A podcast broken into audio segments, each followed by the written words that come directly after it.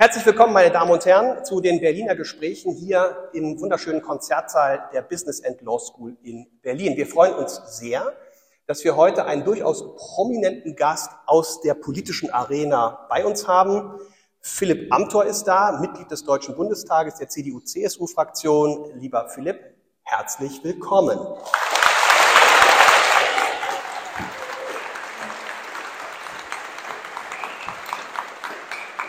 Ja, sehr gut. Vielen Dank für den herzlichen Empfang hier. Ich freue mich, hier zu sein. Ich habe schon einen kleinen Rundgang machen können und ich würde sagen, gibt schlechtere Studienbedingungen in Deutschland. Also habt ihr gut hier und deswegen, ich freue mich jetzt auf ein gutes Gespräch. Vielen Dank für die Einladung.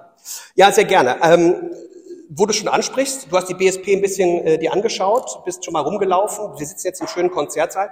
Kanntest du denn schon die BSP vorher oder äh, wie lange kennst du uns schon? Denn so lange sind wir ja juristisch jetzt noch nicht auf dem Markt. Ja, also ich meine, das klingt jetzt natürlich nach hartem Schleim, wenn ich es jetzt sage. Ich kenne es ehrlicherweise nur durch dich, äh, denn du weißt. Äh, das ist okay, das ist okay. Es war jetzt ja auch ein nicht ganz so unrenommierter Lehrstuhl, an dem du habilitiert hast. Und äh, ich habe natürlich, wir kommen ja nachher noch drauf, habe ja selbst so eine kleine, nicht ganz immer zu leugnende Leidenschaft fürs öffentliche Recht und habe mich äh, sozusagen auch mit der Habil von Herrn Heun äh, ja sehr ausführlich beschäftigt, bei dem du äh, in Göttingen habilitiert hast. Und du bist mir auch schon mit dem ein oder anderen im Schrifttum über den Weg gelaufen und natürlich auf Instagram, ist ja auch klar. Ja, so, und, genau, äh, mein, mein akademischer Lehrer mit seiner Habil und ich auf Instagram. Ja, also, genau. So aber, Und du aber auch, um deine wissenschaftliche Ehre zu retten, mit der sehr guten Kommentierung im Mangold, die du ja mit deinem akademischen Lehrer zusammen Im Dreier, hast. Im Dreier, Philipp. Ja. Äh, nicht im Mangold. Hast du die im Dreier? Das kommt vom Back Online. Das ist diese Schlimme, ja, oder? Also ja, im Dreier. Im stimmt. Dreier. Es ist in dem einzig guten Kommentar, äh, äh oh, den es gibt, dreibändig, nämlich dem ja, Dreier. Ich, ich, muss immer für den Mangold werben, weil mein Doktorvater dort, ich dort weiß, kommentiert. Ich aber weiß. egal. Beide, beide sind gut. Aber ich wollte nur sagen, wissenschaftlich in der Kommentierung zur Finanzverfassung bist du mir da auch über den Weg gelaufen und bei einigen Tagungen. Und als du dann eingeladen hast, habe ich gesagt, natürlich, schaue ich mir das hier super gern an, weil ich glaube, es muss in Deutschland auch gut und möglich sein, sozusagen, wir brauchen gute funktionierende staatliche Universitäten, die haben wir auch in Berlin. Aber es muss auch möglich sein, wenn der freie Markt das hergibt, andere zusätzliche Möglichkeiten zu schaffen, Leistungen äh, hier auch und Exzellenz in besonderer Weise zu fördern. Und da finde ich gut, dass ihr das hier mit diesem Hochschulprojekt macht. Und ich wäre ja selber fast mal an der Bucerius Law School gelandet. Äh, wobei die hat ja keine Beliebtheit, die, die müsst ihr jetzt schneiden. Ne? Wobei äh, ich schon sagen will, deswegen habe ich für die Grundkonzeption äh, große Offenheit und will schon sagen, die haben auch mal klein angefangen, da braucht sich hier keiner verstecken und ich wünsche euch für dieses Projekt alles, alles Gute und habe gesagt, zu der Gelegenheit komme ich natürlich sehr gerne vorbei. Ja, vielen Dank für die Blumen, das, äh, das setzt schon mal den Ton für den Rest des Gesprächs. Äh, nein, also wir werden natürlich auch ein paar kritische Nachfragen hier gleich haben, äh, Philipp, da bin ich mir ganz sicher. Aber fangen wir erstmal ganz kurz an. Hast du gestern Nachrichten geschaut? Das ist als Politiker grundsätzlich nicht zu vermeiden.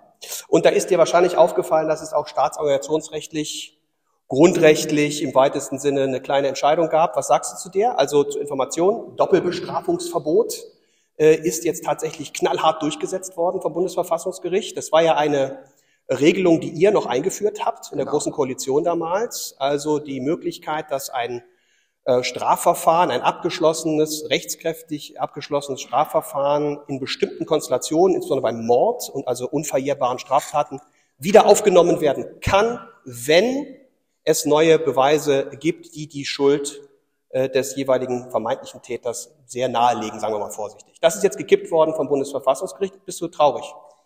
Also das Ganze hat zwei Ebenen. Das eine ist eine politische und sagen wir mal auch mal menschlich emotionale Bewertung. Das darf man sich ja auch mal zugestehen als Politiker. Und das andere ist eine verfassungsrechtliche Bewertung.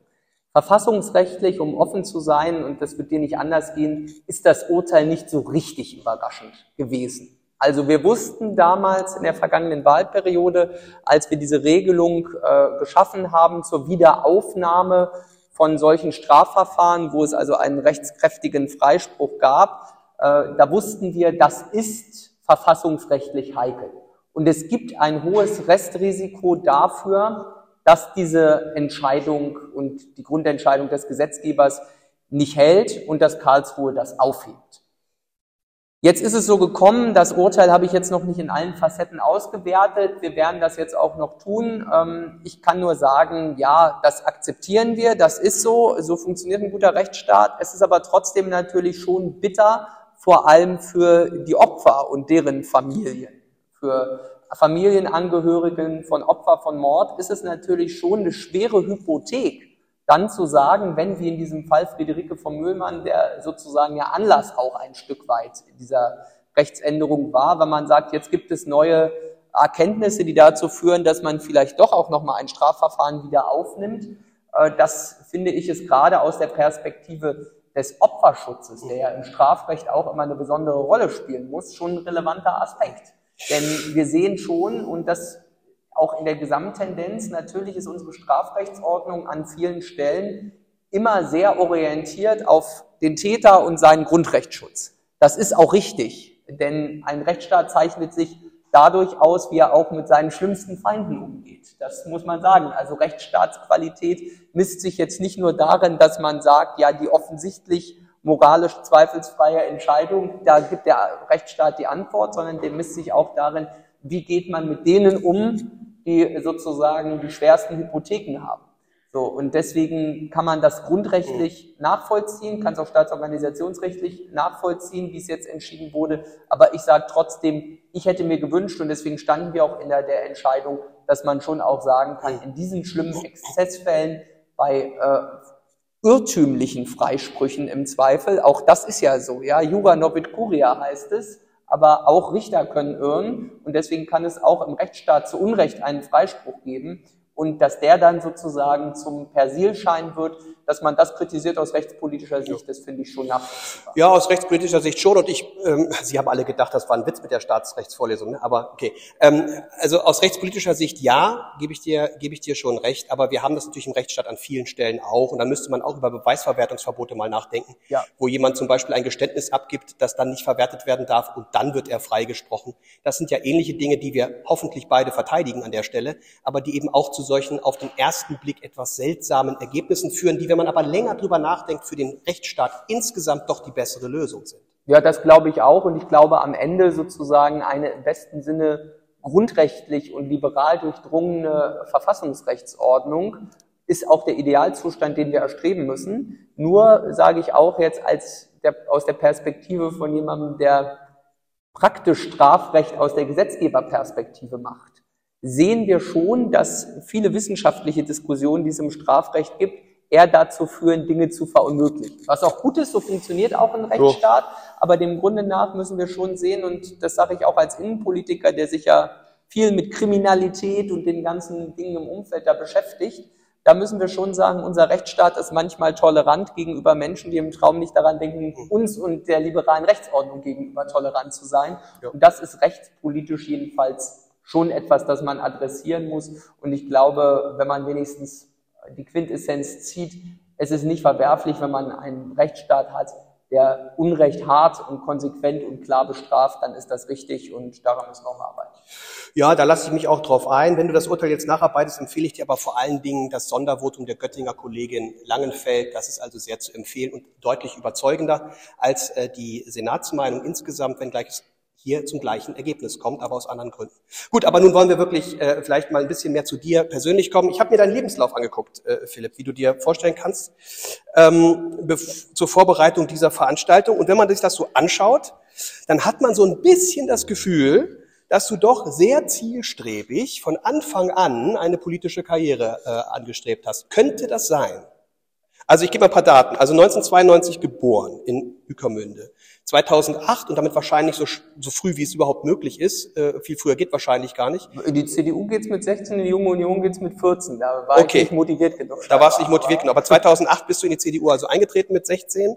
Du hast dann dein äh, Abitur 2011 gemacht. Wie war das eigentlich? Wie war eigentlich dein Abitur? Das habe ich nicht gesehen. War hinreichend gut, ja. Hinreichend also, gut. Nein, es war sehr gut, aber äh, ja, ich weiß es nicht. Also ich hatte irgendwie äh, zu meiner großen Schmach hatte ich irgendwie in der Biologie Abiturprüfung eine 2 und deswegen war es nicht 1-0, aber naja, Gott. Das ist natürlich okay. wirklich tragisch. Es, okay. ist, es ist durchzukommen, aber. Es ist durchzukommen. Gut, man muss allerdings auch sagen, das war in Mecklenburg-Vorpommern, meine Damen und Herren. Ja, so. ja, ja, ja, ja. Ich ja. glaube, hier sind einige Bremer dabei oder so. dann wollen wir das mal nicht so. So. Das ist in der Tat auch ein Problem, aber. Du, du, du hast dann Jura studiert, in, äh, und zwar in Greifswald. Ähm, äh, bist dann auch beim Kollegen Klassen ja als Mitarbeiter gelandet. Wie kam es nach Greifswald? Erstens und zweitens, also die Greifswald-Frage stelle ich deswegen, weil man teilweise liest, dass das eine sehr bewusste Entscheidung war, äh, sich eben nicht in eine größere Stadt zu begeben, sondern im Wahlkreis sozusagen schon zu bleiben. Und warum eigentlich Jura? Ja, also vielleicht zwei Ebenen. Erstmal, warum Greifswald? Die Bundeskanzlerin AD Angela Merkel hat eine gewichtige Mitverantwortung, äh, muss man sagen, dafür. Denn das war so, Jura war für mich relativ früh klar, dass ich das studieren wollte. Ich hatte Medizin zwischendurch auch mal überlegt, aber war doch irgendwie immer so vom Berufsbild des Juristen irgendwie immer mehr fasziniert und habe immer gedacht, das ist richtig. Also irgendwie auf so eine Quatschidee, äh, irgendwie um Politiker zu werden, Politikwissenschaften zu studieren, auf die Idee bin ich nicht gekommen. Aber du wolltest äh, schon Politiker werden nee, das, Zeitpunkt? das ist nochmal Frage drei, die mache ich auch gleich, das zu dem Zeitpunkt nicht zwingend, aber ich war natürlich politisch interessiert. Ich bin früh ja in die Junge Union eingetreten und war schon immer ein politischer Mensch. Deswegen spielte das schon immer eine Rolle. Und da kam auch nur die Union in Betracht? Also über die Grünen hast du nicht nachgedacht? Also Oder über die Linke ja, in der Mecklenburg-Vorpommern? Um Gottes Willen, also die Linke, das ist ja ganz schlimm. Also das wäre ja wirklich, also jetzt, jetzt wollen wir mal nicht ins Politisieren kommen, aber ich will vielleicht, fangen wir doch mal chronologisch an. Jetzt hast du hier ganz viele Bälle in die Luft geworfen, jetzt mache ich das mal chronologisch, arbeite ich das jetzt mal einmal ab. Fange ich mal an mit der Politisierung, dann warum Jura und dann warum Greifswald. Also, in der Frage Politik war für mich von Anfang an eigentlich klar, Politik lebt vom Mitmachen. Und Politik ist kein Elitenprojekt in Deutschland. Spätestens in der Vorlesung Staatsrechts 1, die angekündigt war, beschäftigt man sich ja mal damit, wie eigentlich Demokratie in Deutschland funktionieren sollte. Da ist nicht die Idee, da gibt's die paar Profis, Politik ist was für Profis, das machen dann die Politiker und sonst ist gut, sondern da gibt's die Idee, dass es Parteien gibt, dass es eine lebendige Bürgergesellschaft gibt und dass man mitmacht. Und deswegen war ich früh Politik interessiert und habe dann auch so gesagt, naja, die Rolle am Spielfeldrand liegt mir nicht so. Warum denn eigentlich nicht sich politisch engagieren? Ich war im Landesschülerrat engagiert, habe mich kommunalpolitisch interessiert bei mir und habe gesehen, das lädt so mitmachen ein. Dann habe ich überlegt, welche Parteien kommen denn da so in Betracht? So, und jetzt ist es auch so, um euch die Illusion zu nehmen, der 16-jährige Philipp Amthor ist vielleicht dann auch nicht ganz so reflektiert wie der, wie der 30-jährige, aber ich habe mich schon früher für grundsätzliche Fragen interessiert. Und da war eine der maßgeblichen Weggabelungen schon, zählt das Leistungsprinzip in Deutschland eigentlich etwas oder nicht? Und da war für die Union immer klar, ein zentrales Versprechen, wenn man in diesem Land fleißig ist und sich anstrengt, kann man viel und alles erreichen. Das ist eine klare Grundüberzeugung der CDU immer gewesen. Die ich auch Klingt ein bisschen nach FDP. Ja, kommt auch gleich. Die, die FDP kriegt gleich noch ihre Quittung. Ah. Aber erstmal, das war so die Überlegung, im Verhältnis zu linken Parteien. Die waren irgendwie, haben ja auch mal zu schlechte Laune gehabt, zu viel Gejammer irgendwie. Bei den Linken waren die anderen schuld, dass man selber nicht genug macht. Bei der SPD auch, irgendwie mussten alle bemitleidet werden. War nicht so meine Einstellung, sondern da war meine Einstellung, nein, Eigenverantwortung, fleißig sein, Leistung, das sind so Grundprinzipien. Dann fragt man, warum nicht FDP? So. Da würde ich sagen, der Grundunterschied, die FDP will, dass es einem selbst besser geht. Die Union will, dass es allen besser geht. Das ist ein großer Unterschied. Äh, so und deswegen, ich würde schon sagen, ich habe große Sympathien für die FDP. Ist auch kein Geheimnis. Sehe aber gleichzeitig schon, ähm, dass die Union nochmal sozusagen nicht so eine Spartenlösung hat, sondern einen breiten Ansatz. Die ersten FDP-Wähler verlassen das sinkende Schiff. Nein. Ähm, habe gesehen, dass die, äh, dass die Union einen breiteren Ansatz hat, insbesondere in der Innenpolitik und in einigen gesellschaftspolitischen Fragen war ich jetzt nicht so en jour mit der FDP, deswegen die Union und hinzu kommt noch die FDP im ländlichen Raum in Mecklenburg-Vorpommern. Gab es ja so gut wie gar nicht. Die CDU war da stark vertreten in allen Städten und Gemeinden, Bürgermeister, Landräte. Man hatte Ankerpunkte. Deswegen habe ich mich da früh engagiert, bin aber nicht in die Union eingetreten oder überhaupt in eine Partei eingetreten, um mal Berufspolitiker zu werden, sondern ganz im Gegenteil. Ich fand diese Vorstellung immer einigermaßen schrecklich, sondern hätte immer gesagt, nee, also äh, ruhig sozusagen aus dem Berufsleben. Warum das noch kommt, ist ein weiterer Part. So. Mhm. Aber habe mich dann früh politisch äh, engagiert Und ja, genau, deswegen hat das dann die Entscheidung für Jura verstärkt. Und warum Greifswald? Angela Merkel, wie gesagt, die war dafür ein ganzes Stück weit mitverantwortlich. Sie ist ja meine Wahlkreisnachbarin auch gewesen. Sie kommt wie ich aus Mecklenburg-Vorpommern und ich war jüngster Delegierter der CDU unter anderem beim Bundesparteitag. Ich war gerade frisch 18, hatte das Abitur und wollte an die Universität, deren Namen hier nicht genannt werden darf, äh, an, an diese wollte ich eigentlich gehen. Das hätte auch super geklappt. Ähm, und die war auf der Agenda oder Heidelberg und München waren auch noch so Ideen. Ja auch, Göttingen war nicht auf der Liste? Ja, da habe ich mich noch nicht genug mit einem Dreier ausgekannt. So, so. Aber äh, jedenfalls waren München, Heidelberg oder äh, die Universität, deren Namen nicht genannt werden soll, äh, die waren sozusagen die Alternativen. Und das habe ich der Angela Merkel auch gesagt. Und dann hat sie gesagt, oh, das halte ich aber für eine ganz schlechte Idee. So, und das nimmt man als 18-Jähriger ernst, wenn einem das die Bundeskanzlerin sagt. Ja, und dann fragte ich, was ist denn die schlechte Idee? Jurastudium oder irgendwie die genannten Orte? Und dann sagte sie, nee, nee, Juristen haben wir auch genug in der Politik, aber warum eigentlich nicht? Äh, aber sie sagte Politik, und da hat sie recht, Politik macht man am besten von zu Hause.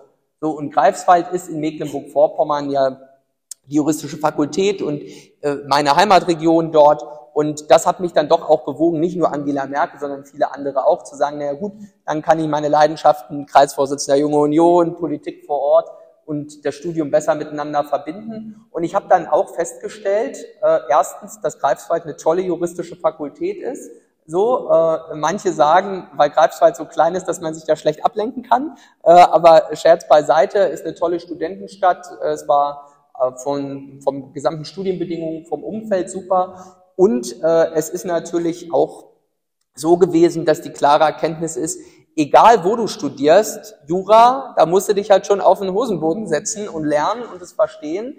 Und am Ende macht es nicht die Deckenhöhe des, äh, des, des Vorlesungssaals, sondern macht es die Frage, kann ich mich motivieren, habe ich gute, äh, äh, gute Lehrkräfte und anderes. So, und deswegen, das war in Greifswald äh, super. So, und dann führte eins zum anderen. Äh, nur um das dann abzuschließen, warum dann Politik? Ich wollte eigentlich, habe mich immer für Politik interessiert und hätte auch, wenn, wenn ihr mich in jugendlicheren Tagen gefragt hättet, ich immer gesagt, ich kann mir auch mal vorstellen, das beruflich zu machen, habe aber schon relativ früh dann im Jurastudium gemerkt, dass ich dafür große Begeisterung habe und hätte mir eigentlich auch vorstellen können, tatsächlich auch in die Wissenschaft zu gehen. Also muss ich sagen, das war schon immer auch ein Berufsbild, wo ich so gesagt hätte, wenn man jetzt heute nochmal sagt, gehe zurück auf Grob mit allen Schwierigkeiten, die das hat in dem langen Verfahren, hätte ich mir das vorstellen können oder vielleicht auch langfristig auch Richter wäre eine Möglichkeit gewesen, irgendwie jetzt in der Verwaltungsgerichtsbarkeit hätte ich wahrscheinlich auch gesagt, keine schlechte äh, Geschichte. So.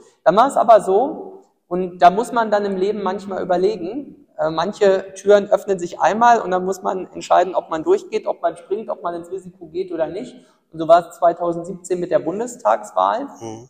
Ich war äh, sozusagen gerade frisch mit dem Examen fertig, hatte diese tolle Promotionsstelle, hatte mir schon ausgeguckt, ob und wie und wann ich denn in Oxford gerne da noch äh, einen Master mache und so und hatte da eigentlich die großen Pläne, das alles zu machen und wissenschaftlich da äh, Karriere äh, zu machen.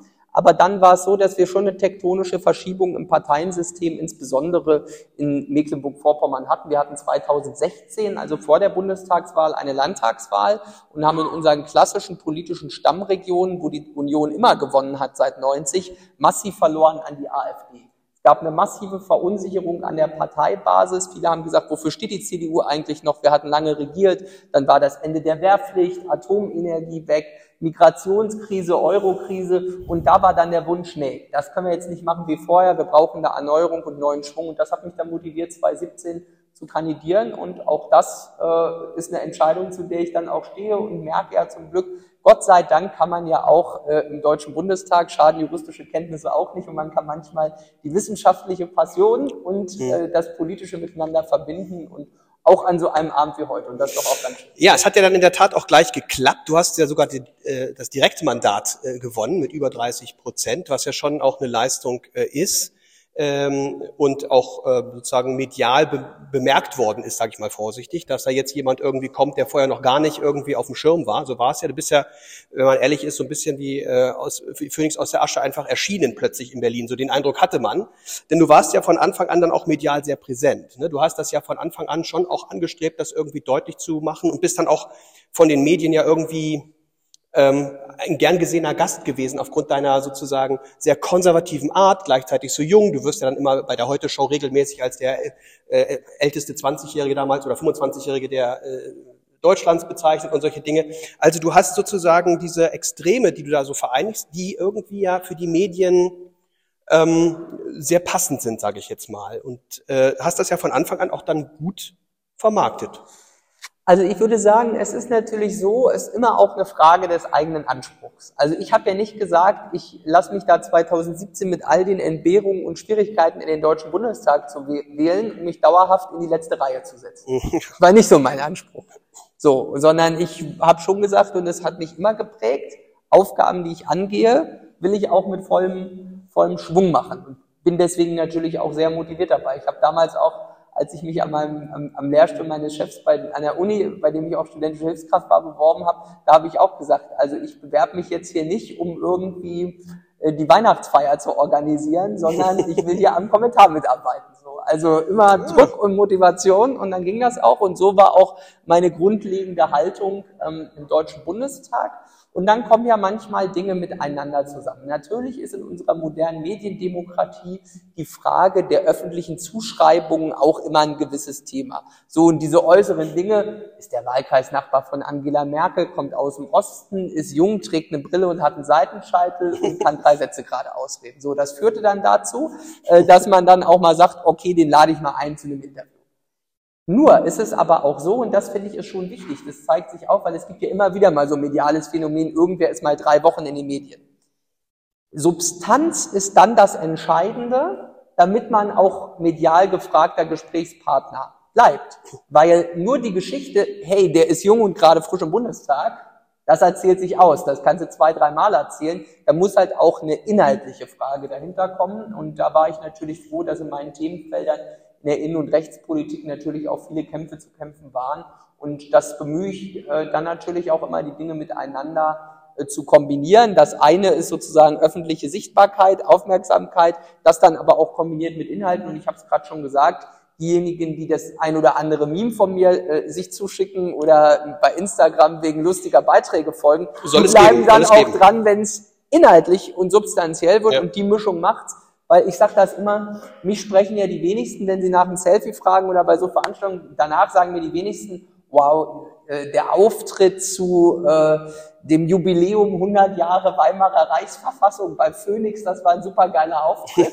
Das sagen mir die wenigsten, sondern die meisten sagen, ja, ich kenne dich aus der Heute-Show oh. oder äh, dieses oder jene Format auf YouTube ja. und so. Und das genau ist es auch, die Mischung macht's und deswegen muss man äh, ja. einerseits substanziell Politik machen, aber andererseits auch auf die Sichtbarkeit achten.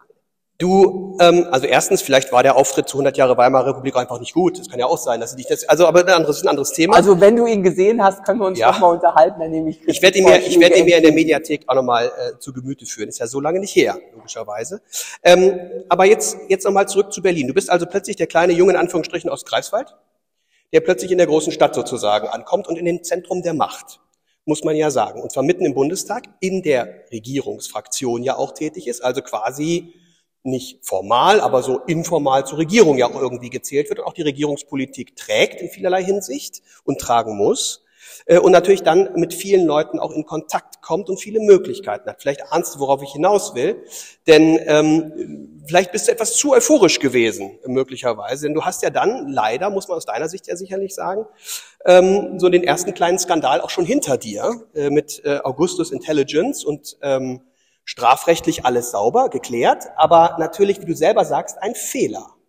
Wenn du jetzt mal zurückschaust, wie bist du da eigentlich reingerutscht in dieses, war das einfach vielleicht auch dieses, dieses neue Glamouröse und so viel und es ging immer nur nach oben oder woran lag das?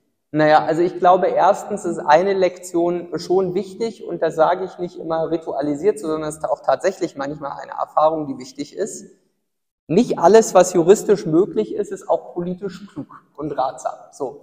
Das klingt nach äh, äh, sozusagen Selbstverständlichkeit und basaler Frage, ist aber auch inhaltlich völlig, äh, völlig richtig. Und man muss sagen, äh, natürlich ist es so, dass dieses ganze Thema Nebentätigkeiten von Politikern, äh, es da natürlich auch richtigerweise Veränderungen auch in der Frage der öffentlichen Akzeptanz äh, des Ganzen gab. Also ich habe sozusagen dieses ganze Engagement damals nie gemacht irgendwie mit einem Negativvorsatz. Ganz im Gegenteil. Ihr habt meine Motivation äh, äh, gehört, die mich irgendwie prägt, auch Begeisterungsfähigkeit. Begeisterungsfähigkeit kann aber auch sozusagen eine Schwäche äh, sein, ganz sicher. Und deswegen war das ganz sicher äh, eine Lektion, äh, die ich so mir gerne erspart hätte. Ich glaube, ich selbst bin derjenige, der sich darüber am allermeisten ärgert. Aber auch da muss man dann sagen, zieht man Konsequenzen draus. Was sind das für Konsequenzen? Also, also welche Konsequenzen hast du gesagt, äh, Ich habe damals ja auch bei einer größeren äh, internationalen Kanzlei auch noch nebenbei äh, gearbeitet. Ich habe dann das ganze Thema Nebentätigkeiten vollständig und in Gänze eingestellt. Und übrigens ist es ja auch so, ich bin ja im Deutschen Bundestag auch im Geschäftsordnungsausschuss der sowieso einer der unterschätztesten, aber wichtigsten Ausschüsse ist, der sich unter anderem mit der Frage des Lobbyregisters und all diesen Dingen intensiv auch beschäftigt. Und ich glaube, es ist dann auch eine besondere Verantwortung, dass man sich diesen Themen auch stellt, dass man sich auch Fragen dazu stellt. Und da gibt es ja ganz unterschiedliche äh, Herangehensweisen von Politikern. Manche sagen dann ja einfach alles aussitzen. Äh, ich gehöre zu denen, die dann auch mal sagen, ich glaube, man muss als Politiker auch die Bereitschaft haben zu sagen, äh, man hat Fehler gemacht, das zuzugestehen, das ist, glaube ich, menschlich, ist eine Erwartung, die man von Politikern auch hat. Und B ist das eine Fehler zu machen und problematisch wird das nur, wenn man nichts draus lernt. So und das ist auf jeden Fall. Du warst ja auch sehr genau jung, ne? Man muss ja sagen, du warst ja damals sehr jung. Das ist entschuldigt nichts. Aber würdest du sagen, dass man, dass dir da vielleicht auch schlicht und ergreifend so das politische Gespür, was du heute möglicherweise mit der Erfahrung hast, auch einfach schlicht gefehlt hat? Ja, ganz sicher, muss man sagen, weil bei all den Dingen, also ich will es jetzt nicht sozusagen dadurch jetzt äh, nur kaschieren, aber natürlich ist es auch so, das glaube ich auch ein normaler Befund man gewinnt an vielen Stellen an Lebenserfahrungen äh, dazu, die man manchmal gerne schon vorher gehabt hätte. Das heißt, wir müssen nicht damit rechnen, dass demnächst irgendwas Neues enthüllt wird? Ach, also erstens, auch da kommt ja immer nochmal hinzu, und da will ich jetzt nicht Medienschelte betreiben, aber so äh, aufmerksamkeitsökonomisch ist es natürlich auch immer eine Sache, da muss man schon sehen, viele Dinge äh, sind dann natürlich auch immer ein erhebliches Problem, wenn sich mediale Präsenzfläche, die man hat, die verkehrt sich in negativen Zeiten immer auch in eine mediale Angriffsfläche. Das ist natürlich auch so. Das führt übrigens auch dazu, dass es viele Politiker oder viele Menschen insgesamt ja in äh, mittleren oder höheren Führungspositionen gibt, die für sich selbst die Haltung haben, bloß nicht anzuecken, bloß nicht zu polarisieren, weil sie wissen, wenn es dann mal Kritik gibt, ist die umso erbarmungsloser. Mhm. Und ich habe auch in dieser Konstellation damals gesagt, es ist doch auch eins, am Ende Perception is Reality. Hm. So, und da gilt dann, äh, man hat auch dafür gerade zu stehen, und das ist dann eine negative Sache von Politik. Man trägt dann auch das Bild sozusagen, das von einem im Zweifel unrechtmäßigerweise gezeichnet wird, damit muss man dann leben. Und das ist sicherlich eine der negativen Du hast ja auch ganz, ganz konkret, bist du ja in deiner Karriere auch aufgehalten worden, muss man sagen. Es ging ja da um den Vorsitz in der CDU in Mecklenburg-Vorpommern. Äh, das stand ja an und damit bist du äh, dann in Anführungsstrichen gescheitert, hast zurückgezogen, hast es dann nicht gemacht. Ähm, und das wäre sicherlich ein großer Schritt gewesen, denn da geht es ja auch immer um den Ministerpräsidentenposten. Ne? Ja, wobei, äh, da äh, sage ich jetzt hier bei deinen Investigativfragen, äh, ich habe damals das ja immer so gesagt und auch so gemeint richtigerweise, die damalige Bewerbung um den Landesvorsitz der CDU Mecklenburg-Vorpommern, weil unser vorheriger Vorsitzender zurückgetreten mhm. war, war das sozusagen spontan notwendig. Die war damals jetzt noch keine Vorentscheidung darauf, irgendwie dann auch die Spitzenkandidatur im Land für die Landtagswahl anzustreben, weil ich sage schon, Landes- und Bundespolitik sind schon sehr unterschiedliche Dinge und ich habe mich bewusst entschieden, Mitglied des Deutschen Bundestages zu werden und bin schon aus großer Überzeugung Bundespolitik. Klar, aber, aber es ist natürlich ein so. einflussreicher Posten, der jedenfalls darüber mitentscheidet, wer es dann werden genau, würde. Und genau. das ist schon so. so. Und damals muss man auch sagen, war es aber auch so, und das erlebt man auch übrigens oft bei politischen Skandalen und Skandalisierungen in beiden Konstellationen. Oft ist es so, je härter sich dann Berlin-Mitte aufregt, desto stärker solidarisiert sich die Truppe vor Ort. Mhm. Und ich hätte damals wahrscheinlich auch, ich bin ja dann auch mit 100 Prozent in meinem Wahlkreis wieder nominiert worden, in Kenntnis all der Umstände, bin Spitzenkandidat zur Bundestagswahl geworden in Mecklenburg-Vorpommern. Ich hätte damals wahrscheinlich auch sagen können, man zieht das durch, man lässt sich wählen, aber man muss immer auch sehen, das hätte wie ein Mühlstein dann auf der Partei gehangen und deswegen muss man, wenn man einen Fehler macht, auch mal bewusst richtigerweise sagen, man nimmt sich mal einen Schritt zurück, zieht da draußen eine Lehre und zeigt auch sozusagen das öffentliche äh, Zeichen. Äh, das war, glaube ich, dann schon, schon auch wichtig. Aber am Ende, wie gesagt, ich habe dadurch, dadurch auch viel gelernt und viele Spitzenpolitiker von Wolfgang Schäuble bis Volker Bouffier bis andere mehr, die alle, äh, wenn man in deren Wikipedia-Einträge mal guckt, auch so Probleme mal hier oder dort in vielerlei Hinsicht hatten, sagen auch, ist immer blöd, wenn man Fehler macht. Jeder von denen hätte sich das lieber und gerne erspart. Aber das Wichtige ist auch, wie geht man damit um, was er macht. Ich entnehme dem also einem Kanzler, Philipp Amthor, steht langfristig nichts im Wege. So, wir kommen jetzt aber zu einem anderen Thema, Philipp, lieber. Also das ähm, muss man immer ab, übrigens, das ist ja auch immer so. Du brauchst gar nicht diplomatisch antworten, wir nehmen das so hin. Nimm es einfach so hin, einem ja, Kanzler, Philipp Amthor, steht nichts im Wege. Das ist juristisch ja, ja, ich, völlig richtig. Das gibt's, da kann man sich gar nichts gegen, also das stimmt. So, aber jetzt zur Staatsorganisation. Sehr das gute Überleitung. Zur Staatsorganisation. Also, Staatsorganisation, Warum frage ich das? Erstens bin ich Staatsrechtler und das interessiert mich natürlich, aber vor allen Dingen bist du in der Fraktion für die Modernisierung äh, des Staates zuständiger, ich weiß nicht, Sprecher oder in der Gruppe, der, die, das, die das behandelt. Und da interessiert mich natürlich, was macht man da den ganzen Tag? Ähm, das Grundgesetz wird nächstes Jahr 75 Jahre alt. Ich weiß nicht, ob du da irgendeine Gesetzessammlung empfehlen kannst. Kannst du nachher nochmal drüber sprechen, Philipp? Ich glaube, hier liegt ja irgendwie... Ja, das ist aber das ist das, ja, klassisches Weihnachtsgeschenk. Ja, Reklam. genau. Äh, naja, was soll's. Also, ähm, jedenfalls zur Staatsorganisation. Ähm, nächstes Jahr Grundgesetz 75. Kurze Antwort ist bei dir sowieso aussichtslos, wie ich das darum bitte. Aber ähm, braucht das Grundgesetz jetzt eine Generalüberholung oder wo seht ihr da die zentralen Punkte? Ja, also um Gottes Willen, das Grundgesetz hat Reformbedarf, aber äh, um, um das mal ehrlicherweise zu sagen, wenn man sich das mal vom Textkorpus und von den Änderungen anguckt, gibt es immer das schöne geflügelte Wort, seit 1949 ist das Grundgesetz inzwischen fast doppelt so lang, aber nur noch halb so gut. Also äh, das ist etwas überspitzt, aber ich würde jetzt mal sagen, die Idee, dass man irgendwie sofort nach Verfassungsänderungen ruft, äh, ist jetzt nicht der richtige Zugang. Es gibt aber durchaus Reformbedarf, insbesondere in der Frage Bund-Länder-Beziehungen und Föderalismus. Da braucht es dringend ein Update. Ähm, aber zu der okay, Frage... Stopp, da, bleib ich gleich, da hake ich gleich ein. Ja. Föderalismus braucht ein Update, hört man immer wieder, äh, äh, aber wie soll das aussehen? Also ich äh, sage dir mal jetzt die Kritik, die die Staatsrechtslehre umtreibt an der Stelle. Das ist die zunehmende Verflechtung der beiden Ebenen, die genau. aus vielerlei Hinsicht ähm, äh, legitimitätstheoretisch problematisch ist. Die, die, die, die Menschen wissen zwangsläufig nicht mehr, wer für eigentlich für was verantwortlich ist. Also in den letzten Jahrzehnten haben wir eine zunehmende Verkomplizierung dieser Beziehung gesehen, die dazu geführt hat, dass die eigentlich klare Trennung der beiden Ebenen, klaren Verantwortungszuweisung fehlt. Willst du mir jetzt sagen, dass die CDU endlich die Entflechtung angeht? Absolut. Äh, so, und äh, das Problem ist, ich mache mal kurz deskriptiv und dann ein bisschen die Lösung. Das Problem ist natürlich, dass Grundgesetz und die föderale Ordnung und die Realitäten der Bund-Länder-Beziehungen leben natürlich jetzt nicht von dem, wie wir es irgendwie äh, mit einem guten Grundgesetz äh, äh, in der Hand organisieren würden, sondern sie leben von den realpolitischen Bedingungen der Politik, nämlich von Macht. Und deswegen sitzt jeder Ministerpräsident nachvollziehbarerweise parteiübergreifend bei Bund-Länder-Verhandlungen nicht zwingend mit dem Taschenrechner unter dem Tisch, äh, mit dem Grundgesetz unter dem Tisch, sondern eher mit dem Taschenrechner und sagt, was heißt das für mich? Denn die Frage, wer ist für was zuständig, ist natürlich de facto auch immer eine Frage von politischer Macht. Wer bekommt wofür wie viel Geld, ist eine Frage von politischer Macht. Und jetzt müssen wir aber sehen, das hat uns in erhebliche Probleme geführt.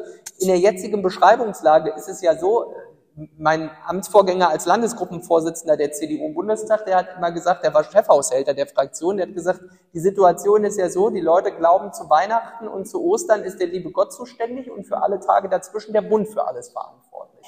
Das ist ja auch die, die Realität, die wir im Moment sehen, weil die Länder rufen immer Bund, Bund, Bund, bitte mach, bitte mach und dann sagen wir, okay, jetzt machen wir noch die Digitalisierung der Schule, dann machen wir noch die äh, Finanzierung der Kindertagesstätten und dann machen wir irgendwann vielleicht auch noch die Schulklos. Und dann ist es so, am Ende ist der Bund dann in der Verantwortung für alles und kann aber gar nicht mitgestalten, weil wir sagen dann, ja, wir bezahlen euch jetzt die Digitalisierung der Verwaltung und dann sagt der, sagen die Länder aber ja, aber ob jetzt hier Programm A oder B verwendet wird, das wollen wir entscheiden.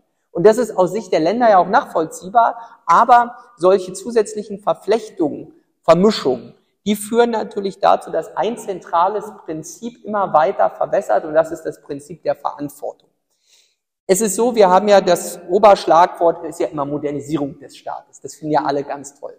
Ich habe ja mit Thomas de Maizière und anderen zusammen für die Grundsatzprogrammkommission jetzt der CDU, wir geben uns ja nach 15 Jahren jetzt nächstes Jahr ein neues Grundsatzprogramm, haben wir uns mit diesem Thema intensiv beschäftigt.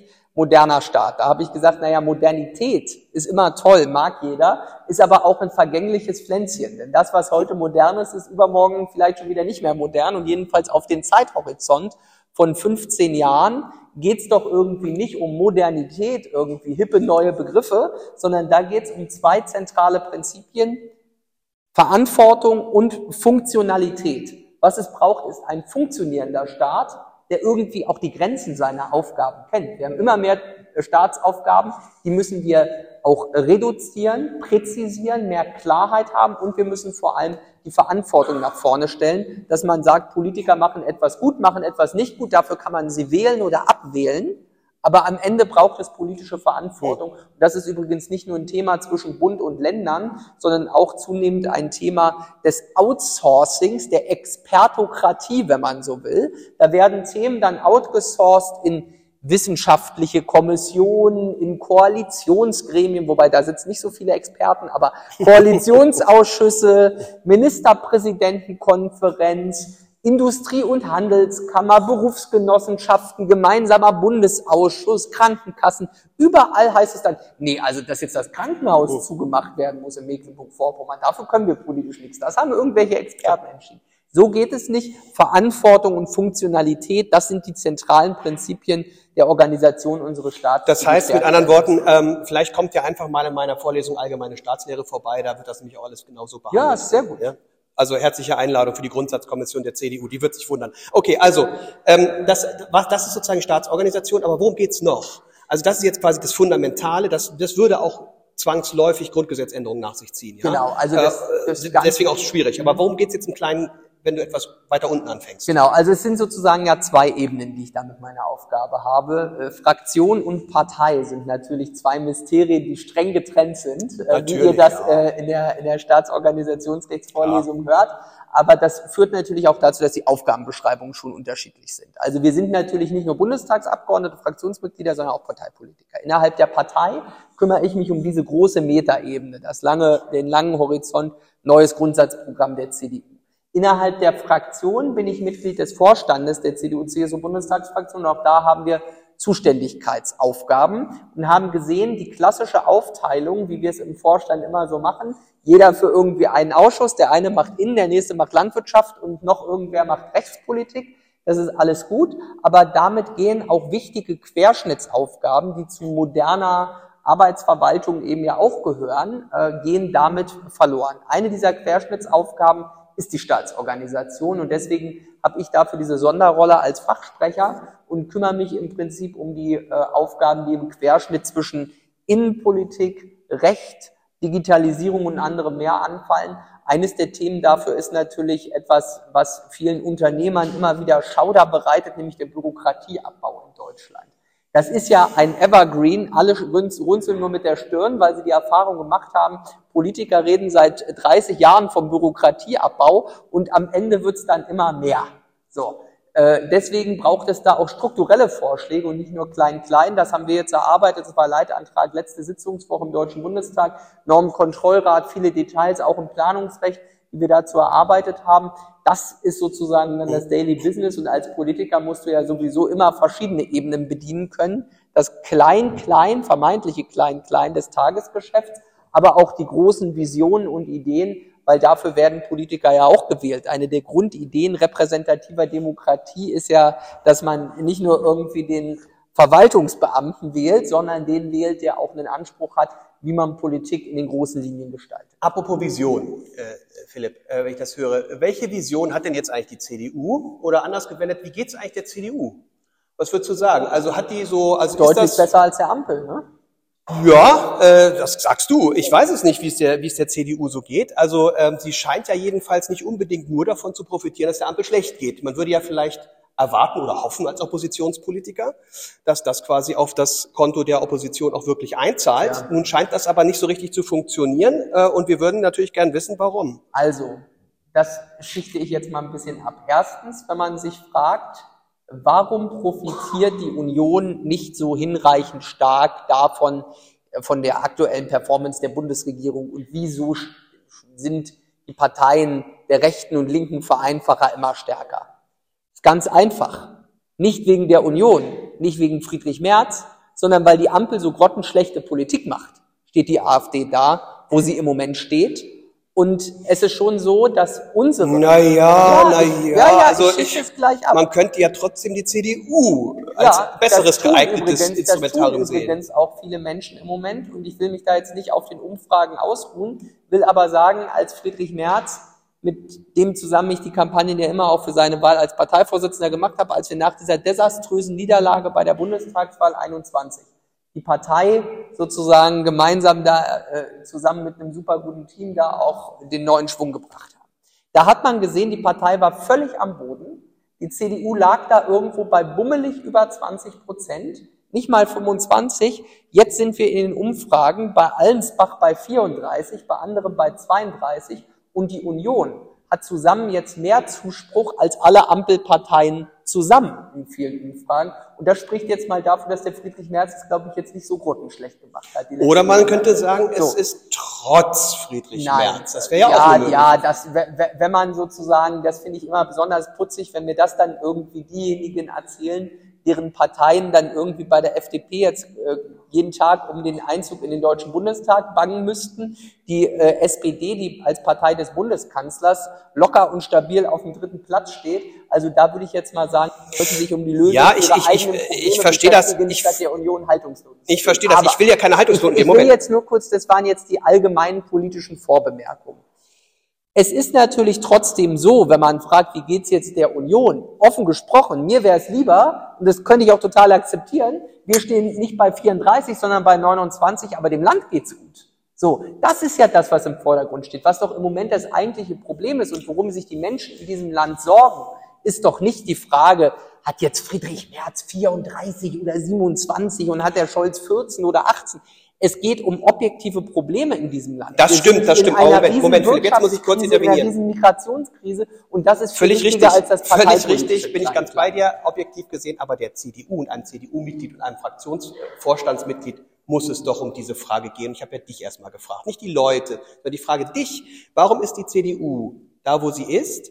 Und die Frage, die sich da anschließt, ist, bist du eigentlich wirklich glücklich mit dem, wie Friedrich Merz sich in der Öffentlichkeit immer verhält. Also man hat ja schon den Eindruck, dass er das ein oder andere Fettnäpfchen schon mitnimmt, ähm, vorsichtig gesprochen. Also ich bin mit Friedrich Merz sehr glücklich. Diese so, Antwort habe ich erwartet. So, ja, also da bin aber ich. Aber wir sind ja unter uns. Nee, aber trotzdem, da bin ich wirklich der, der falsche Ansprechpartner, ja. weil ich äh, wirklich mit Friedrich Merz, den du aus nächster Nähe kenne und euch auch sagen kann, ich glaube, es gibt in Deutschland kaum einen Politiker, bei dem das öffentliche äh, Bild und der Mensch so auseinanderfallen. Aber also das diese stimmt, ich auch, aber woran liegt das? Was diese, macht er da immer? Diese Dämonisierung, die es dann von Friedrich Merz irgendwie zum hm. Teil gibt, hm. das wundert mich schon. Hm. Ich erlebe ihn als jemand, der ein echter Teamplayer ist. Ich erlebe ihn als jemand mit einem klaren Kompass übrigens, was ich auch ganz wichtig finde, weil es gibt ganz unterschiedliche Politikertypen. Es gibt so Leute, die sagen, okay, Politik besteht im Vermeiden von Fehlern. Das ist auch eine gute Kunst. So ist der Scholz immerhin Bundeskanzler geworden. Ja? Äh, zur richtigen Stelle untertauchen, so Fehler vermeiden. Und ich glaube aber, Politik... Wäre ja vielleicht mal was für Herrn Merz. Ja, nee, ich will jetzt mal sagen, was Friedrich Merz prägt, nämlich eine ganz andere Einstellung, dass man in die Politik gegangen ist, um Inhalte durchzusetzen. Der richtet seinen Kompass nicht jeden Tag danach, was irgendwie ein Meinungsforschungsinstitut sagt. Der sagt nicht, wo kriege ich jetzt die wenigste Kritik, wie ist heute meine Meinung, ich glaube, wenn man Politik durch Meinungsumfragen ersetzt, dann braucht es keine Politiker. Dann können es irgendwie, können es Computer und Verwaltung machen. Da bin ich jetzt so. bei dir, da bin ich ganz und bei dir. Merz ist jemand mit Ecken und Kanten, der durchaus auch jo. mal polarisiert, jo. dem zum Teil auch eine dann zu starke Polarisierung zugeschrieben wird. Aber ich finde das persönlich besser als diesen wachsweichen Politikstil, wo man gar nicht erkennt, wofür irgendwer steht. Er steht fürs Leistungsprinzip, Er steht für eine klare Kante der sozialen Marktwirtschaft, für Wirtschaftskompetenz, die anstelle von Kinderbuchautoren dieser Tage ja vielleicht auch nicht ganz verkehrt Herr wäre Kollege. in der Wirtschaftslage. So, und er steht auch für einen klaren Kurs in der Migrationspolitik. Und das ist, glaube ich, in diesen Zeiten auch richtig. Und dass er übrigens beliebter ist als der Bundeskanzler in aktuellen Umfragen. Und dass wir im Vergleich zu dem, wie wir bei der Bundestagswahl abgeschnitten haben, jetzt um Längen wieder weiter vorne liegen, spricht ja dafür, dass das Ja. alles nicht so ganz schlecht ist. Jetzt darf ich auch mal abschichten. Äh, Jetzt darf ich auch abschichten. Also, äh, niemand bestreitet, und das ist tatsächlich auch so, dass Herr Merz jemand ist mit einem klaren Kompass. Und wer ihn kennt und auch zum Beispiel seine Rede jetzt vor kurzem bei der JU, dem Parteitag gesehen hat, wo er sehr emotional wird, das war nicht gespielt, das ist, das ist echt. Äh, und er ist also jemand, der tatsächlich, ähm, bei dem man sich, glaube ich, bewusst ist, welche Positionen er vertritt und für die steht er auch ein. So, ich glaube, da sind wir uns einig. Äh, er ist jetzt äh, nicht im Ansatz zu vergleichen mit irgendwelchen Rechtspopulisten äh, von der AfD oder in die Trump-Liga oder irgendwelchen Quatsch, den, man teilweise liest. Absolut d'accord. Trotzdem muss man Die doch Podcast-Hörer hören nicht, wie intensiv ich nicke. Also ja, alles- ja, also gut, aber das wird Sie nicht überraschen. Also das wäre jetzt auch komisch. Ja, mancher Grüner würde es wieder anders sagen. Ja, Aber mancher Grüner. ja, Im Übrigen, die Diskussion vielleicht darf ich dann noch sagen, dass du einmal vielleicht den Kopf schüttelst. Also die, die, der Umstand, dass jemand ein Kinderbuch geschrieben hat, ist nicht unbedingt Ausweis von fehlender oder bestehender Kompetenz. Das stimmt, und der. Robert Habeck ist übrigens ja auch promoviert und so, das ist alles gut. Und der ist übrigens auch persönlich, muss man da jetzt auch Ja. gar nicht nur so Schienbeintritte verteilen, ist persönlich ganz Genau. okay. Aber, aber, aber, aber, aber, aber, Jetzt bin ich gespannt. ja, es ist schon so. Und unabhängig davon, äh, die Fehlzuschreibungen, die es dann für Friedrich Merz zum Teil gibt, die gibt es bei Robert Habeck natürlich auch und die sind im Zweifel dann vielleicht genauso unfair wie bei Friedrich Merz. Der reale Befund ist aber, in der aktuellen Wirtschaftslage erwarte ich schon von einem Wirtschaftsminister, dass der in turbulenten Zeiten eine beruhigende Wirkung ausstrahlt. Als mitten in der Eurokrise, wo die Lage objektiv auch schwierig war, wo wir das wissen, mit mehr oder minder ungedeckten Schecks Angela Merkel und Per Steinbrück vor die Presse getreten sind und gesagt haben, ihre Spareinlagen sind sicher, beruhigen Sie sich alle. Da haben die Leute gesagt, okay, stimmt irgendwie. Hm. Wenn Robert Habeck jetzt bei Sandra Maischberger nicht erklären kann, was eine Insolvenz ist und jedes Interview dann irgendwie zu zusätzlicher Verunsicherung führt, dann muss man sagen, ist aber der große Kommunikator Habeck auch jemand, der dann oft am Ende schon zu Problemen führt. Da geht es nämlich nicht darum, was habe ich gelernt und was habe ich gemacht. Es geht darum, kann ich Kompetenz und Sicherheit in meinem Amt ausstrahlen. Und viele Menschen nehmen im Moment wahr, dass das in der Wirtschaftspolitik nicht Es geht in der Tat nicht um die Kommunikation von Herrn Habeck. Den lasse ich dann auch gerne nochmal zu den Berliner Gesprächen kommen. Da freut er sich, äh, wenn er dann auch mal hier sitzt und Sie vielleicht auch, weiß ich nicht. Ähm, der, der ja tatsächlich auch, ähm, und das will ich auch nochmal sagen, tatsächlich auch persönlich jemand ist, der einen klaren Kompass hat und dem man auch nichts Schlechtes unterstellen kann und soll. Aber es geht nicht um Herrn Habeck. Und wo du, wo du gerade angesprochen hast, dass, dass ein Kanzler oder dann in dem Fall ein Wirtschaftsminister beruhigen soll, gilt das nicht in solchen Zeiten vielleicht auch für einen Oppositionsführer? Und ist es in der Situation sinnvoll und angebracht, gewisse Zahnarztgeschichten zu verbreiten, die schlicht und ergreifend Humbug waren? Ich meine, ich, ganz ernsthaft, ich meine tatsächlich die Kommunikation, und da muss ich doch auch Herr Merz und auch die CDU vielleicht mal fragen, scheint doch jedenfalls vorsichtig formuliert, bisweilen defizitär zu sein. Wenn das stimmt, was du sagst, dass er nämlich den klaren Kompass hat und die klare Richtung, ist doch die Art und Weise, wie er bisweilen kommuniziert, doch etwas problematisch. Also ich rede ja tatsächlich immer lieber über die Inhalte als über die Kommunikation.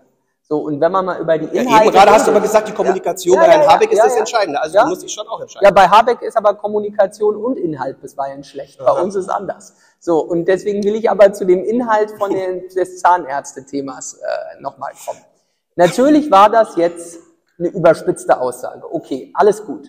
Es ist aber eben gerade inhaltlich nicht Humbug, sondern völlig richtig, wenn Friedrich Merz darauf hinweist, dass wir durch die ungesteuerte Migration in unser Land im Moment an die Grenzen öffentlicher Infrastruktur und deren Leistungsfähigkeit kommen. Da kann ich nur empfehlen, sozusagen nicht jetzt Feinexegese über Interviews von Friedrich Merz zu betreiben, sondern sich mal zu unterhalten im ländlichen Raum mit den Landräten, mit den Bürgermeistern, die haben die alle eingeladen und die sagen, Schule, Kita, Zahnarztinfrastruktur, äh, anderes mehr, ja, Gesundheitssystem, öffentliche Okay, das- ja, Gesundheitsversorgung. okay. Wir sind doch jetzt schon an den Grenzen unserer Infrastruktur und das erkennt man doch auch. Ja, aber Schon du sagst es doch jetzt 80 auch in einer Form, die völlig nachvollziehbar ist. Hätte doch Herr Merz auch machen können. Ach, das, also- die, die, das ist wieder so ein klassisches Twitter-Phänomen gewesen. Wenn man sich die, die Sendung angeguckt wenn man sich die Sendung angeguckt hat, der Nuripur von den Grünen und der Lars Klingbeil, die saßen da auch, die haben da keinen Anstoß dran genommen an dem Satz. Kein, also der Nuripo sagt, er war so geschockt, er konnte da jetzt gar nichts mehr dazu ja, sagen in der Situation. Das kommt dann auf, wenn irgendwer zu Hause am Samtsofa in Berlin-Friedrichshain das sieht und sagt, jetzt muss ich nochmal zurückspulen und jetzt muss ich mal die 15 Sekunden von März, da muss ich jetzt mal einen Clip-Out machen, um zu zeigen, was der für ein schlimmer Typ oh. ist. Die Dinge werden in ihren Gesamtzusammenhängen gar nicht mehr gesehen. Und oh. das ist auch ein Problem der öffentlichen Diskussion. Absolut, und bin ich bei dir. Das Zuspitzen bin ich ganz bei dir. Da wird es dann darauf äh, abgesehen von dem Umstand, nicht mehr als nur Zahnärzte als Thema. Abgesehen von dem Umstand, dass du die Insolvenz von Herrn Habeck wieder rausgekramt hast gerade, die genauso, genauso aus dem Zusammenhang gerissen war und wo man genauso sagen kann, er hat einen schlechten Tag gehabt und man kann drüber weggucken. Ja. Natürlich. Ja, aber guck mal, das ist ein großer Unterschied, wie man mit Robert Habeck umgeht und wie man mit Friedrich Merz umgeht. Bei Robert Habeck, da kommt dann die große Emotionalität und dann ne, der alte Satz, ja, alle zehn Minuten verliebt sich eine Hauptstadtjournalistin in Robert Habeck, ja. Das ist ja immer so irgendwie, als der sich, ich erinnere mich nur an die Diskussion, als der Habeck sich abgemeldet hat bei Twitter, hat sich irgendwie wieder abgemeldet, hat gesagt, es ist emotional, es ist, es ist zu hart für ihn und so. Und dann haben die gesagt, boah, was für ein geiler, einfühlsamer Typ, so ein, so ein toller Typ. Wenn Friedrich Merz oder ich das gemacht hätten, dann hätte man gesagt, oh Gott, die haben das Internet nicht verstanden, wie vom Vorgestern. Und da wird halt auch so mit zweierlei, zweierlei Maß Ja, das ist geschenkt, das wird der immer Habeck verträgt das ja. schon, glaube ich, wenn Natürlich ich verträgt mal, der Habeck auch das. mal einen kleinen Natürlich verträgt der Habeck das. Nur wir waren ja gerade bei dem Punkt, dass es vielleicht ja mal ganz angenehm wäre, vielleicht einen Fehler einfach zuzugestehen. Und da scheint mir doch bei Merz die Strategie bisweilen eher zu sein, zu beharren, dass auf gar keinen Fall irgendwas schiefgelaufen sein könnte. Ist das denkbar? Ja, guck mal, das ist spannend. Du sagst jetzt, der Merz beharrt drauf. Mir sagen meine äh, Hardcore-CDU-Leute und aus dem ländlichen Raum, die sagen mir, der Merz fällt so oft um. Der korrigiert sich so. Wann hat er denn mal einen Fehler zugegeben? Ja, beim Thema Sozialtourismus im Zusammenhang mit den Ukrainern. Auch so ein schönes Ding, ja. War auch, so, war auch nicht so, war auch nicht das Gelbe vom Ei, ne? Naja, sagen wir so, auch da hat er objektiv schon einen Punkt, dass wir eine Zuwanderung in unsere sozialen Sicherungssysteme haben und dass hier einige kommen, das zeigt übrigens auch die statistische Wahrheit, die sozusagen jetzt ja. nicht unbedingt nur auf Müssen wir jetzt den Match auch gar nicht ausführen, weil mit der Ukraine war es jetzt nicht das Gelbe vom Ei. Genau, mit so. der Ukraine der Zusammenhang, der ja. war halt das Problem und das hat er dann auch klargestellt, aber zum Beispiel bei den kleinen Paschas und bei diesem Quatsch da in auch der so ein blödes Ding. Ja, aber komm, die kleinen Paschas. Also da würde ich jetzt also auch mal sagen, wenn man sich das im Zusammenhang anguckt, war das auch so eine Sache, wo übrigens es ging vom Kontext um, Lehre, um eine Lehrerin in Nordrhein-Westfalen, die ihm das sozusagen in indirekter Rede auch noch wiedergegeben, wäre jetzt auch nicht sozusagen, äh, würde man jetzt wahrscheinlich sagen, im Handbuch für äh, politischen Kuschelkurs würde man es jetzt nicht adressieren, aber ich würde nicht Kuschelkurs sagen, sagen, was ich mir anhören muss von irgendwelchen Grünen auf Twitter und auf Co. Und wenn wir das da also dass ihr alle, dass ihr alle hart im Leben sein müsst, das ist geschenkt. Das ist auch etwas, was ich sage, was ich stark kritisiere. Also der Umstand, wie mit Politikern generell umgegangen wird und Politikerinnen, das ist nicht in Ordnung in vielerlei Hinsicht. Da gibt es viele Beispiele von allen Parteien. Da bin ich auch gut, dass ihr solidarisch miteinander umgeht, wenn das passiert. Also das weiß man, das, das weiß man bei der CDU, das weiß man bei der SPD, wenn da solche Dinge passieren und auch bei den Grünen, dann wird da von allen Seiten gesagt, es geht nicht. Und das ist auch, das ist auch richtig so. Ja, aber ähm, trotzdem äh, hat man manchmal das Gefühl, dass vielleicht so ein Crashkurs politische Kommunikation für Herrn Merz ja nicht ganz blöd wäre, denn der Umstand, dass er sich ständig in dieser Situation erklären muss, ist ja auch hinderlich für die Sache. Ne, denn wir reden jetzt ja auch schon darüber. Hätte man sich ja sparen können, wenn es nicht passiert wäre. Ja, du hättest andere häufig. Fragen stellen können. Ja, aber das ist ja langweilig. Das ist ja lang. Er gibt ja sozusagen genug Angriffsfläche, um diese Fragen zu stellen. Äh, und manchmal habe ich, ich, ich will nur sagen, mein Eindruck ist, manchmal wäre vielleicht es einfach sehr viel souveräner zu sagen, das war nix. Punkt. Und dann wäre vielleicht die Debatte vielleicht auch schneller vorbei. Äh, und das ist jedenfalls mein Eindruck, den ich bisweilen habe. Aber wir wollen hier nicht die ganze Zeit über März sprechen. Wir kommen auch schon langsam ans Ende des Podcasts leider. Wir könnten hier noch, noch wir könnten hier noch lange weitersprechen. Ich habe jetzt, ich habe vorhin ein strategisches Geschick äh, geäußert, dass du sozusagen schon sehr strategisch auch vorgehst. Das kann man, glaube ich, schon sagen. Ist gar nicht negativ gemeint. Also strategisch im Sinne kann von... Kann man das negativ meinen? Also ja, manchmal kann man das auch negativ okay. konnotieren im Sinne von, der geht über Leichen für seine Karriere oder so. ähnliches. Das wollte ich damit nicht zum Ausdruck bringen, sondern was sagen die Leute, die sich dann nicht anstrengen? Die sagen immer, wenn sich einer mehr angestrengt hat, das aber ganz ja. Ja, ja, es gibt schon auch über, es gibt auch schon ja. übereifrig. Das gibt's das schon. Stimmt. Das gibt's schon. So, aber du bist eben sehr strategisch und deswegen gehe ich davon aus, dass du im Grunde die Zukunft schon fest im Blick hast. Also, äh, Philipp, wer wird Kanzlerkandidat der CDU? Steht hier als Fragezeichen. Ja, Friedrich Merz ist dafür auf jeden Fall geeignet und das werden wir nächstes Jahr im Herbst entscheiden. Und wenn es nach mir geht, wird das auch. Also du sprichst dich für Friedrich Merz Genau. aus. Okay. Ähm, warum kommt Friedrich Merz an dir als Minister nicht vorbei? Auch das kommt da ganz locker. Äh, Hauptsache der wird Bundeskanzler und dann gucken wir mal, wie wir alles andere weitermachen. Und Okay, aber welches, welches Ministeramt nimmst du denn dann? Also das würde mich jetzt mal interessieren. Welches, Nee, welches ah, ist es denn? Also das ist jetzt muss ich eine Politikerantwort geben, die aber auch total richtig ist. Politische Karrieren kann man nicht planen. So, das ist auch so. Ich meine, schau mal, äh, ich hätte dir auch gesagt, ich werde im Jahr 2020, wenn irgendjemand zurücktritt, Landesvorsitzender der CDU Mecklenburg-Vorpommern. Ja? Ja, das hast du selbst ja, versammelt. äh, Ist so. Und äh, man kann Dinge selbst. Hättest du schon planen können, hast du nur selber versammelt. Na, ja, man kann Dinge selbst versemmeln, es kann äußere Umstände geben, es kann weiß ich was passieren, man kann, es gibt hunderttausend Dinge, das kann man nicht planen. Philipp, welches Ministeramt hättest du denn generell Nein, grundsätzlich gerne, nein, als du äh, im nein. Studium in Greifswald saßt? Da hast du gedacht, boah, Politiker, Minister, ich wäre gerne hm, völlig unabhängig davon, ob es realistisch ist. Da habe ich immer davon geträumt, äh, Bundestagsabgeordneter für den Wahlkreis 16 äh, zu werden. Und das ist eine ganz tolle Aufgabe. Also kannst du in Rente Nein, gehen jetzt? Nee, also du musst sehen, äh, die, Millionen Zuschauer, die diesen Podcast äh, Ja, jetzt ja, hören, genau. da wird es natürlich so sein, das wird dann irgendwann rausgeholt und dann äh, wird einem gesagt, da hast du aber das und das gesagt, deswegen mach Ja, aber tatsächlich finde ich das schade manchmal. Ne? Also jetzt ich verstehe deine Antwort, aber ich finde es manchmal schade, dass man solche Dinge, die ja, ich finde zum Beispiel auch der Satz, den wir alle wissen, es kommt erst die Sache, dann die Person, ist natürlich Quatsch. Natürlich ist es ein Unterschied, ob du ein Minister wärst oder irgendjemand anders, weil die Person natürlich das Amt prägt. Und es ist ein Unterschied. Es ist nicht so, dass du irgendwie einfach da irgendwas vollziehst, was sowieso egal ist, dann könnte es auch ein Affe in der Lederjacke machen. Ja? Sondern Genau. es ist die Person, auf die es als erstes ankommt. Wir dürfen das aber nie sagen, oder ihr dürft es nicht sagen, weil dann heißt es, ja, er will, er will am Ende noch Minister werden. Es wäre doch überhaupt nicht sträflich zu sagen, dass du, junger, aufstrebender CDU-Abgeordneter, der gewissen Einfluss und auch mediale Präsenz genießt, äh, Gestaltungswillen hat, sagt, ich möchte gerne Minister werden. Ist doch, ist doch überhaupt nicht verwerflich. Ich glaube, das ist auch, also selten werfen mir die Leute vor, dass ich zu unambitioniert bin. Ja. So. Und deswegen würde ich auch sagen, das ist doch auch klar. Genauso wie ich es vorhin beschrieben habe, wenn man sagt, man will nicht in der letzten Reihe dauerhaft im Parlament sitzen, dann strebt man nach vorne und da gibt es noch eine ganze Reihe und Latte von Ämtern. Mit anderen Worten, du erlaubst, du erlaubst also Friedrich Merz dann unter dir Kanzler zu sein. Das ist Ach, sehr schön. Der, der, so. kann, der kann gut, ganz gut alleine führen. Also, Dann kommen wir jetzt auch schon zum Schluss, weil wir wollen ja auch die Fragen der, äh, des Publikums hier noch abwarten. Aber da, ähm, am Schluss des Berliner, äh, der Berliner Gespräche kommt immer so ein bisschen, äh, so kleine Fragen, die man ganz kurz beantworten kann. Die es ist immer schwer mit Politikern. Nee, ja, nee, das glaube ich, ich das glaube ich, aber das kriegst du hin. Das ist, also, zu diesen Fragen kann man eigentlich nicht so viel äh, sagen. Lieblingsstadt. Ja, puh, Öckermünde, ja.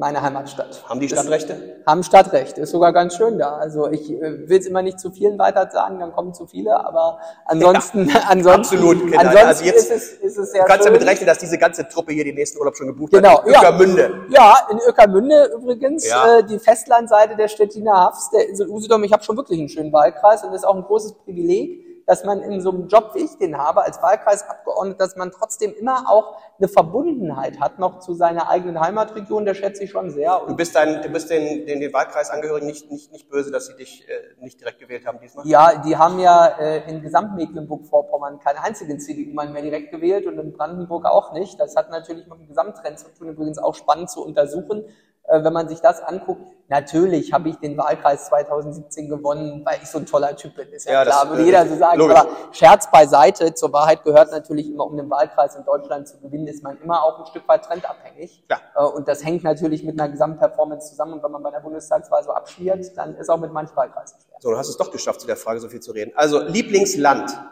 Deutschland. Ja. Lieblingsland außer Deutschland. Also, was, was würdest du da sagen? Na, du so aus Lieblingsort? Großbritannien, ja. Großbritannien. Schon, ja. Also ich mache das immer, also ich bin ja in der deutsch-britischen Parlamentariergruppe auch mit den britischen Kollegen auch äh, eng verbunden, bin so ein, zwei Mal im Jahr äh, auch dort. Ich mache typischerweise immer beim German Symposium an der London School of Economics mache ich immer auch eine Lecture und habe das die Jahre über immer kombiniert, auch in, in, äh, in Oxford und in Cambridge dann Mhm. auch Redeauftritte zu machen und bin auch viel im britischen Parlament, kenne da einige Kollegen ganz gut. War auch die letzten Jahre häufiger beim Parteitag der Konservativen und deswegen. Da läuft jetzt nicht so rund. Da fangen wir jetzt lieber nicht an mit, äh, mit dem Thema, weil das läuft, glaube ich. Aber die regieren immerhin. Da ne? wird die, aber das, ich glaube nicht mehr lange, wenn du ehrlich bist. Ach, äh, aber der gut. Rishi Sunak, der findet da jetzt. Ja, das ich, das glaube ich niemals. Ich bin ja, aber ich freue mich, dass du Großbritannien gesagt hast. Ich bin ja selber halber äh, Brite. So, äh, Lieblingspolitiker oder Politikerin einer anderen Partei?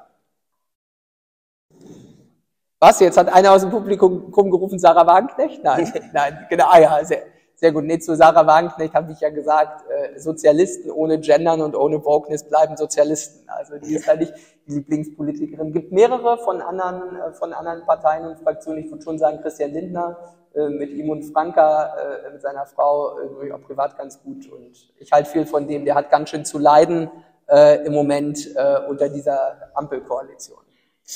Ähm, Aber ich glaube, der braucht mein Mitleid auch nicht. Der kann sich schon gut Nee, das glaube ich auch. Politisches Vorbild? Nur ein Name? Das ist schwierig, nur einen Namen zu nennen, weil ich glaube, ja, ich glaube, aber es ist auch so, dass, da würde man, glaube ich, ein falsches Bild von Vorbildern haben, wenn man nur einen nennt.